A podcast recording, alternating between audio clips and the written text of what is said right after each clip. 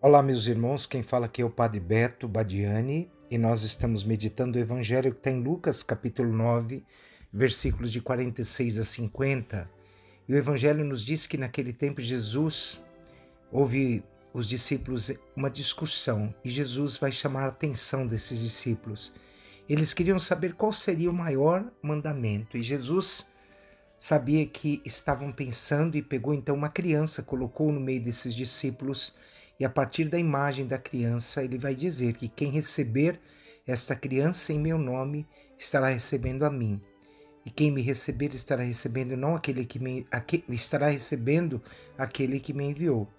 Pois aquele que dentre vós for o menor, este é o maior. E João disse a Jesus: Mestre, vimos um homem expulsando demônios em teu nome.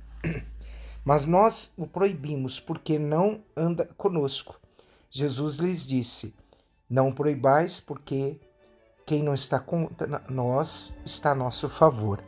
Meus irmãos e minhas irmãs, o Evangelho, profundamente relacionado ao Evangelho de ontem, quando João também disse ao Senhor: Senhor, alguém está expulsando o demônio em teu nome, vamos pedir para proibi-lo.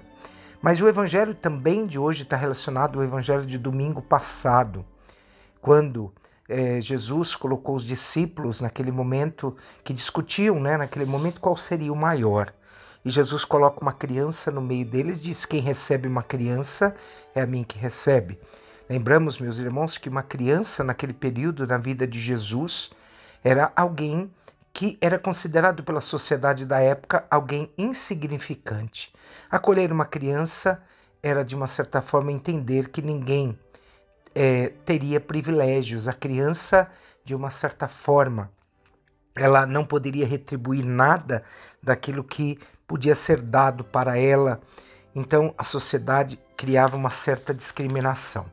Hoje, meus irmãos, com essa frase, quem é quem quiser ser o maior, é, receber essa criança, é, nós devemos lembrar que nós estamos no final da atividade de Jesus na Galileia e Jesus será crucificado. Está no caminho de Jerusalém. Era preciso preparar os discípulos na humildade de coração. Discurso, essa discussão sobre quem era o maior não era importante diante do mistério que estaria, diante da, da missão linda que Jesus estaria realizando. Bem, naquele momento, Jesus vai entender que o poder que os discípulos buscam, ele tem o poder de manipular, e de onde sugere a palavra autoridade, né? A autoridade de alguém está não estar no poder, mas em submeter a sua vida à ação de Deus. Lembremos, meus irmãos, então que a palavra autoridade, ela vem do latim augere, que quer dizer crescer, sentir-se responsável pelo outro. Essa é a autoridade que Jesus quer que os discípulos tenham. A autoridade é um autêntico serviço numa comunidade. Quando nós, meus irmãos, somos um sinal da autoridade de Deus, nós estaremos nos preocupando com o crescimento do rebanho de Deus. Lembremos que é importante a gente pensar da grande mensagem do Senhor. Todos somos iguais perante Deus. Servir é imitar a Deus.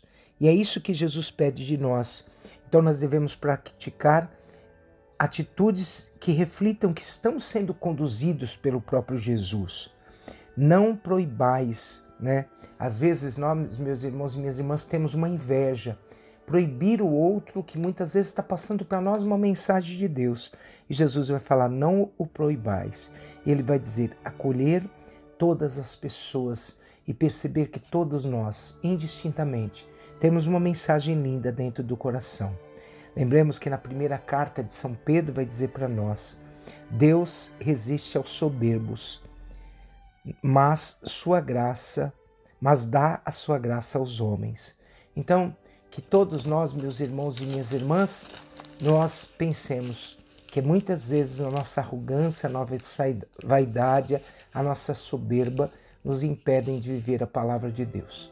Que Deus hoje coloque humildade e, acima de tudo, um sentimento de crescimento comum e espiritual entre todos nós e desça sobre vós a bênção do Deus Todo-Poderoso, o Pai, o Filho e o Espírito Santo.